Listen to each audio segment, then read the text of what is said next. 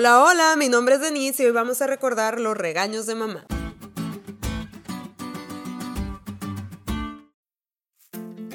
No es que tenga una especie de superpoder o algo parecido, pero estoy segura que tu mamá más de una vez te dijo, ah, y si tus amigos se avientan de un puente, vas tú también porque sin duda más de una vez nos dejamos influenciar por ellos, y no precisamente con algo positivo.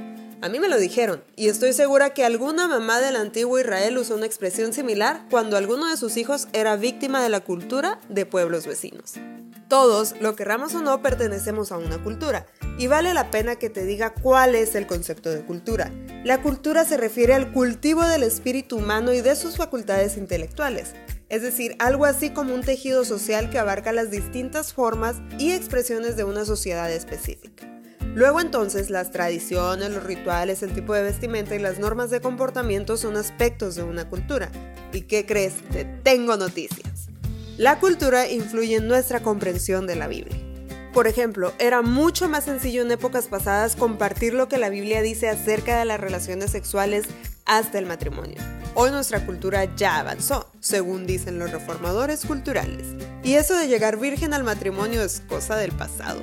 En los días de mis abuelos, abortar era un delito. No teníamos esa cultura, pero en el 2020 ya se inculca la cultura de que la mujer es dueña de su cuerpo y puede matar a ese ser que va formándose dentro de sí.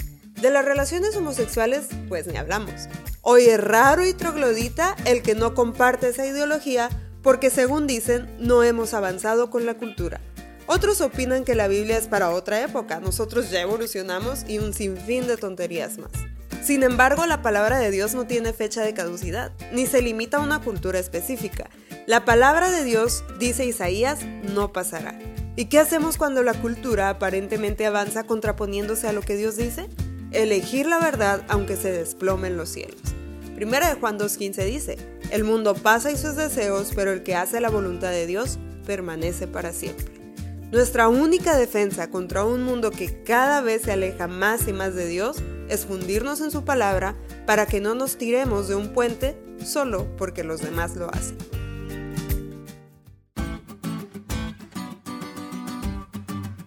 ¿Te diste cuenta lo cool que estuvo la lección? No te olvides de leerla y compartir este podcast. Es todo por hoy, pero mañana tendremos otra oportunidad de estudiar juntos.